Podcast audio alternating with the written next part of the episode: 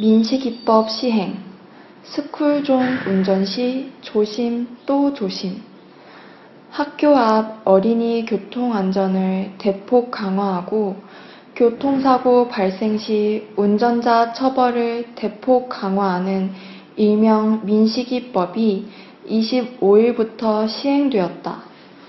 민식이법은 지난해 9월 충남 아산시의 한 초등학교 앞 어린이 보호구역에서 교통사고로 숨진 김민식 군의 이름을 딴 개정도로교통법과 개정 특정범죄 가중처벌법을 일컫는다.